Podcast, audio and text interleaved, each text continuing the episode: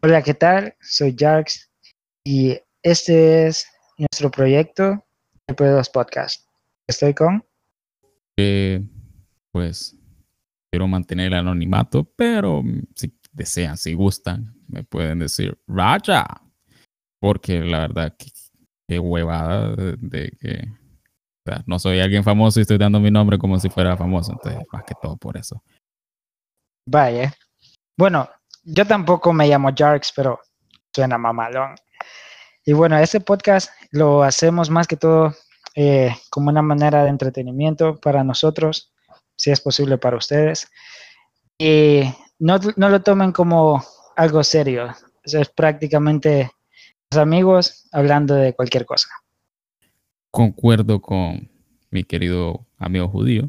Eh, la verdad, considero verdad que esto será meramente para entretenimiento, porque realmente nosotros no somos especialistas en ninguno de los temas que, que vayamos a tocar o que vamos a tocar en este instante, ¿verdad? Pero digamos que es una opinión que creo o esperamos, es una opinión que comparta la mayoría desde el punto de vista de, un, de civiles, de mortales como nosotros. O si no la comparten, está bien, no importa si no la comparten. Un francés una vez dijo, no comparto tu idea, pero daría mi vida para... ¿Cómo era? No comparto tu idea, pero daría mi vida para proteger el derecho a que tengas la libertad de expresarlo. Un francés dijo eso, algo así.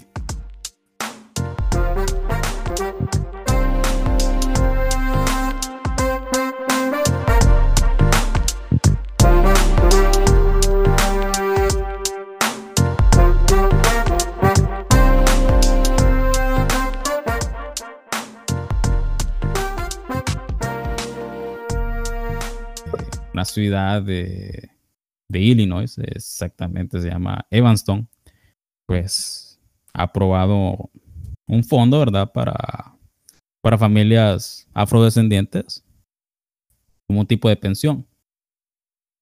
Eh, esto pues aparentemente porque han sufrido eh, discriminación, ya sea pues sus antepasados o en actualidad. ¿Qué opinas?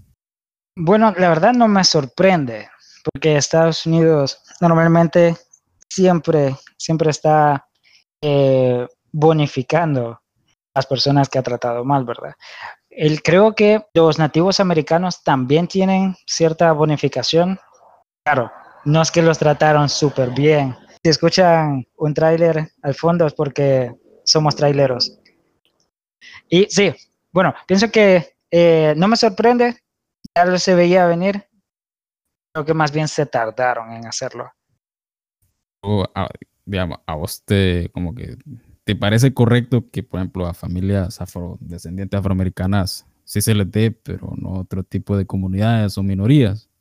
Por ejemplo, vaya, no considero justo que solo a familias afroamericanas, creo que se le debe dar más que todo, fíjate, a familias vulnerables económicamente, más que todo, o socialmente, Bueno, socialmente las familias afroamericanas pues son un tanto vulnerables.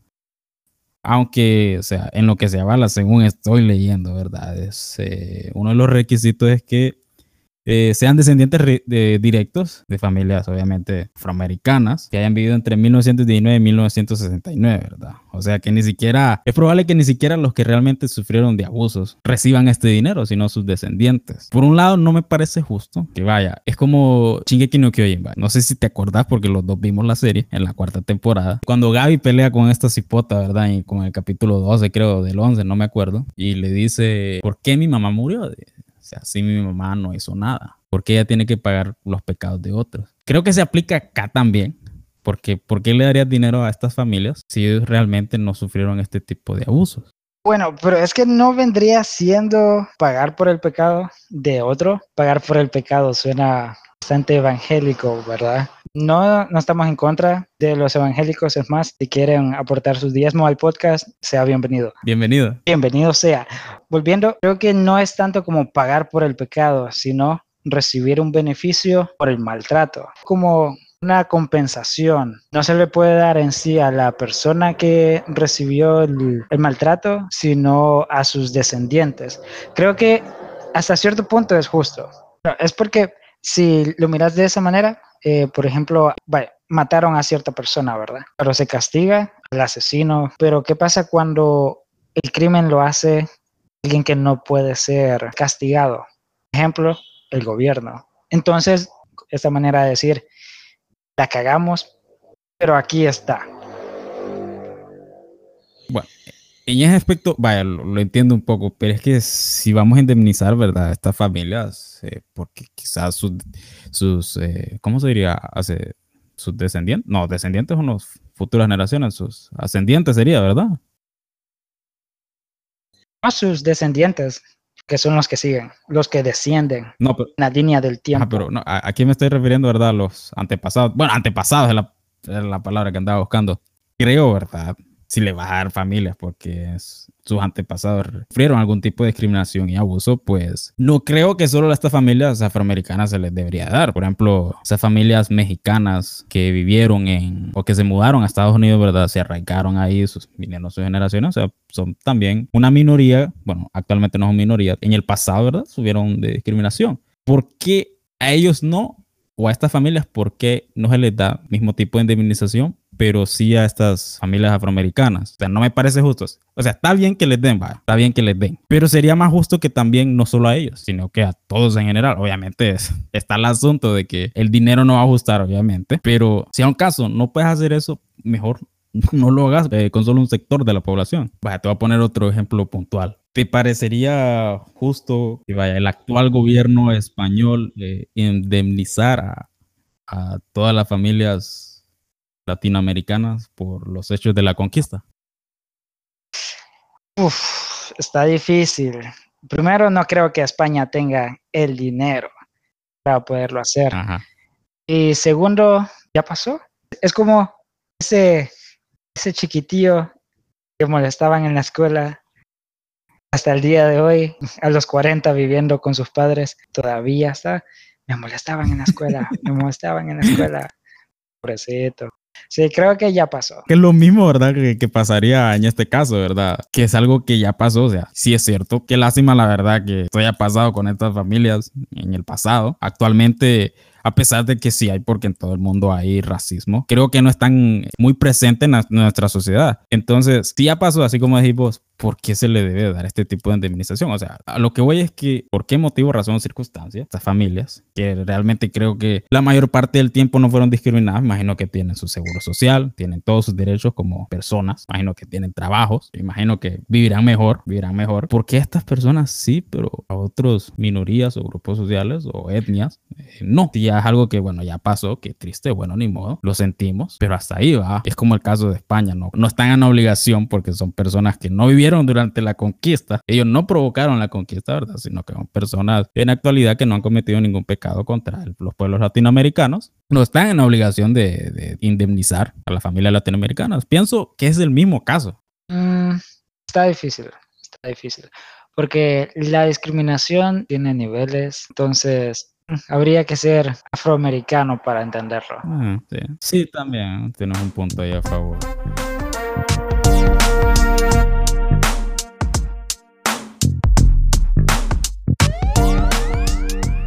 Imagino que sí sabes quién es Megan Rapino. Megan se casó con el príncipe de Inglaterra, pero no creo que vayamos a hablar de esa Megan. Ni de Megan Fox. Vamos a hablar de Megan Rapino, porque eh, esta futbolista, ¿verdad? Futbolista, bueno, para el que no sepa, para el que haya vivido en alguna piedra, Megan Rapino, pues es una actual capitana y la mejor futbolista del mundo y es la actual capitana de la selección estadounidense. Dijo textualmente, ¿verdad? Te voy a leer.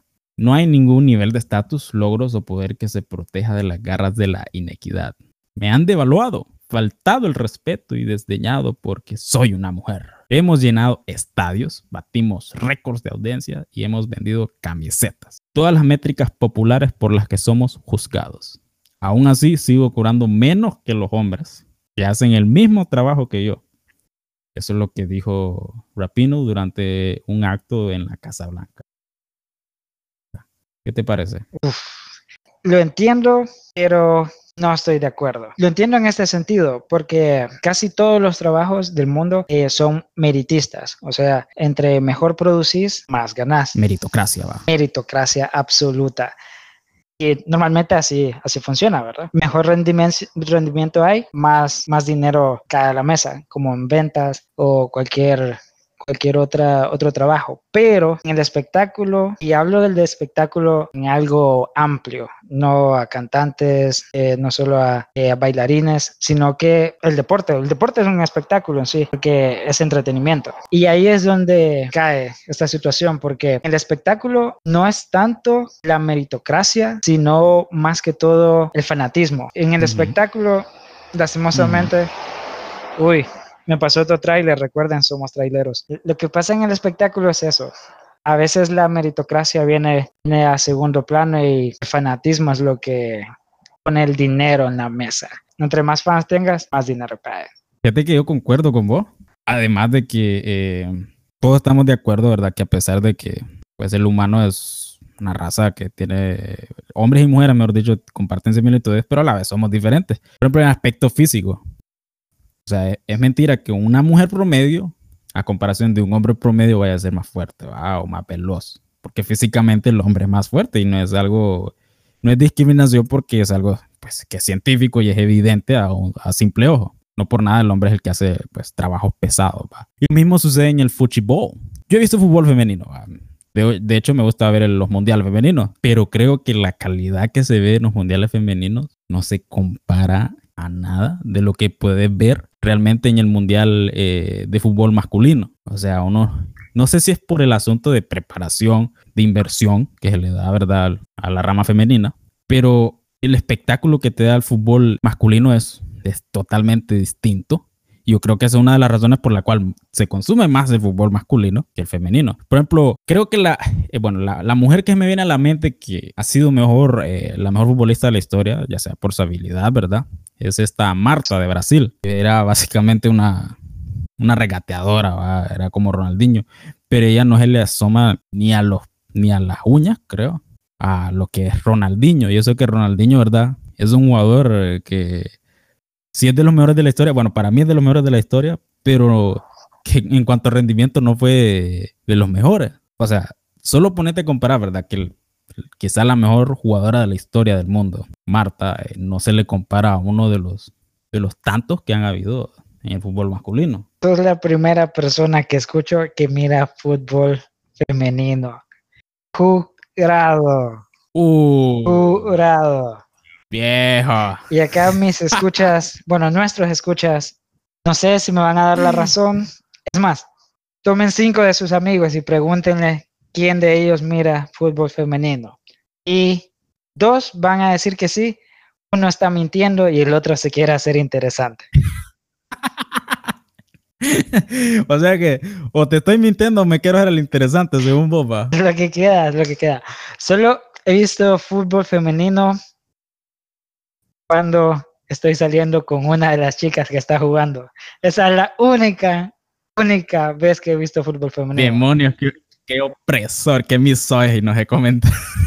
Es la verdad. Si las mujeres miran fútbol femenino, no, no es que sea malo, pero así es la cosa. sí. Fíjate que eh, sí, aunque considero que los mundiales, yo por ejemplo, yo solo un mundial te puedo ver, yo no te puedo ver otra liga femenina, aunque bueno, ahorita la liga mexicana se le está dando un importante apoyo, ¿verdad? Porque las televisoras mexicanas los transmiten algunos partidos de algunos clubes. Pero fíjate que otro asunto también, los modelos los modelos, eh, las modelos femeninas ganan más que un modelo masculino por hacer el mismo trabajo. Y eso va donde vos mismo decías, ¿verdad? La meritocracia, o sea, que el, que el que vende más es el que gana más, o sea, es básicamente capitalismo puro. Exacto, pero ahí es donde voy. En el espectáculo, la meritocracia, o sea, hacer tus méritos propios, pasa a segundo plano, sino que lo primordial es sí qué tanto le gustas a la gente, qué tanto fanatismo puedes arrastrar. Podríamos poner otro ejemplo, eh, la música. Vos sabés que hay cantantes que no se consumen al igual que otros. Por ejemplo, a mí me gusta Mon Laferte. No sé si la has escuchado, tiene para mí una excelente voz. Pero ella no se consume al igual que Bad Bunny, o igual que Anuel, igual que Arcángel. No por el hecho de que tenga menos talento, sino que por el hecho de que su música no, eh, no se consume tanto como la de estos otros individuos. Ahora, si nos vamos ya más al deporte, al fútbol, ya que exigen pagos igualitarios, por ejemplo, los hombres que juegan en, en la segunda edición de algún equipo, ya sea vaya, de España, deberían ganar lo mismo que Lionel Andrés Messi, solo porque hacen lo mismo. No, Ese jugador que tal vez nos está escuchando es de la octava división de Paraguay. Paraguay no existe. Sé que eres de la octava división de fútbol inexistente de Paraguay. Tú mereces el mismo salario que tiene el Messi.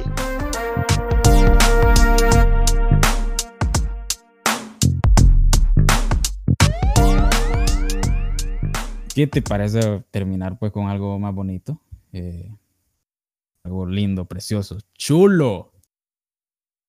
Y es eh, este movimiento del Restore Snyderverse. Primero que nada, ya viste la, Liga de la Justicia, ¿va? Sí. La del corte Zack. ¿Qué te pareció? Excelente, excelente. Dura cuatro horas. Para ser honesto, no la pude ver eh, de una sola vez, sino que tuve que esperar una hora, a descansar un poco, bajar mis emociones, ver otra hora y, y, así.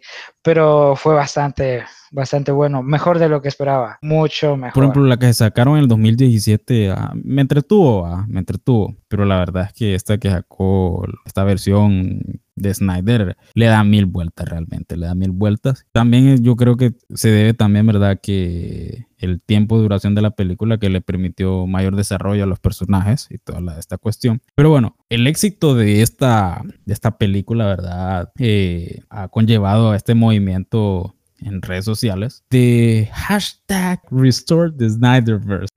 No, no sé si lo va a ver, pero ahí me lleva más de, a ver, más de 1.4 millones de tag en, en Twitter. O sea, es el más grande de la historia. Ojalá que DC haga caso, no como cuando sacaron la, la primera versión de Justice League. Para mí fue un asco, fue un asco absoluto. Pero creo que a este punto Marvel ya les comió el mandado. Llegaron tarde, cinco años tarde. okay. Fíjate que yo pienso que aún están a tiempo. No, realmente no, no, entiendo por qué Warner y DC, ¿verdad? Que han tomado, pues, por los momentos han dicho que no está en sus planes, o sea, no han dicho un no rotundo a restaurar este universo de películas de Zack Snyder o de su, de su idea, ¿verdad? Pero tampoco como que se ven con ganas de hacerlo, lo cual yo no entiendo, no entiendo porque esta película ha sido realmente un éxito. De hecho, las suscripciones de HBO Max tengo entendido, no sé si habré leído mal, superaron las suscripciones de Disney Plus. Y eso que HBO Max ni siquiera está disponible para muchas regiones del mundo, incluidos acá pues Latinoamérica. Bendito tercer mundismo. Y aún así tiene más suscriptores, solo por el hecho de que de ver esta película, de ver esta película, ¿verdad? ha roto récords eh, en multiplataformas, ha vendido bastante bien, la crítica la, ha valorado bien. De hecho, en Rotten Tomatoes, eh, si no me equivoco, ahorita está un 75% por, por los críticos y un como 94% pues por las personas como vos o como yo o como el que nos está escuchando, pues un mortal. En IMDB es la segunda mejor película, mejor valorada en este subgénero de superhéroes. La segunda. Detrás del Caballero de la Noche. Oh, sí. Bien merecido. Snyder, o sea, ha hecho unas declaraciones. Vaya, te voy a poner contexto. A ver qué te parece esta idea. Este caballero, Snyder God, le dicen algunos. Yo le digo Snyder God. O sea, su visión, dice verdad, en la tercera película de lo que sería Liga de la Justicia, sería algo como. ¿Te acordás de la, de la película donde sale Zeus, sale Artemisa, Ares, sale un linterna verde, salen las tribus humanas, eh, los atlanteanos, salen las, eh, y las Amazonas, va todo unido. Sería algo similar, supuestamente, según las declaraciones de Zack Snyder. Dice que sería algo igual, pero elevado a la enésima potencia, porque dice que estarían los, el cuerpo de linternas verdes, obviamente superhéroes que añadirían a la Liga de la Justicia. Eh, los comunes que ya sabemos, Cyborg, Flash, eh, Superman, Batman, bueno, todos los que vimos. Pero además de eso también habría, por ejemplo, el, eh, el humano, o sea, la raza en sí, participaría en esta guerra, ¿va? O sea, habrían tanques, portaaviones, soldados. O sea, básicamente como lo que hizo Marvel en Endgame, pero elevado. Poniéndote eso en contexto, ¿no te gustaría a vos verlo? Mm, sí, pero que no se tire seis horas. Sería bien difícil. Es que considero que fíjate que tomó cuatro horas a película por el hecho de que, bueno, Warner no, no hizo películas de introducción para, para Cyborg o para Flash o inclusive para Aquaman. Aquaman de hecho salió después de la, creo que salió en diciembre del 2017 y Wonder Woman creo que salió el mismo año. Pero bueno, o sea, no hizo películas introductorias, entonces pues Zack Snyder, yo digo que por ley tuvo que tener cuatro horas pues, para introducirte básicamente a cuatro personajes nuevos. Bueno, un poco cinco, ¿va? Porque la película de Batman vs. Superman realmente sí nos introduce a Batman. Pero no es como que la misma introducción que le darían en una película individual. Creo que tenían una película individual y la cancelaron. Sí, ajá, sí, sí. De la, la cancelaron por problemas con. Uh, bueno, o sea, en sí no la cancelaron ahorita que lo pienso, sino que desecharon la primera idea que supuestamente eh, Ben Affleck iba a producir, eh, iba a producirla, dirigirla pues, y actuarla. Multifacético de hombres completo. Y la desecharon, pues ahora está. Es Robert Pattinson, que va a ser una. Eh, que va a ser la película, de hecho, que se llama The, Eso sí, no va a estar dentro del, de lo que es el universo extendido de DC. O un universo alterno. Nunca se sabe. Sería bueno que le pudieran dar continuación al Snyder Universe. Sería excelente. Creo que podría salvar varias franquicias. Ojalá se pueda. Pues yo la verdad sí, o sea, yo pienso que sí, eh, ojalá, yo estoy socando porque así sea realmente. Yo soy de esos que, bueno, a mí, me gustó bastante Batman vs. Superman. El hombre de acero me encantó también. Snyder me, agrada como, pues me gusta como director, aunque la crítica o sea, no, no le agrada y a mucha gente también y yo, pues yo entiendo personalmente a mí sí me gusta. Pero esas ideas que el hombre tiene, a mí me encantaría verlas en la pantalla. O al menos, no sé, como que Warner diría como que no la vamos a hacer películas, pero al menos eh, tener un cómic viejo, tener esta serie animada o estas películas animadas que continuarán pues la visión de, de Zack. O sea, al menos mínimo eso, pues, mínimo eso, porque la verdad su idea, no sé, creo que a muchos nos enamoró. Ya saben, si quieren el Snyderverse, pueden unirse al movimiento y el hashtag es Restore the Snyderverse.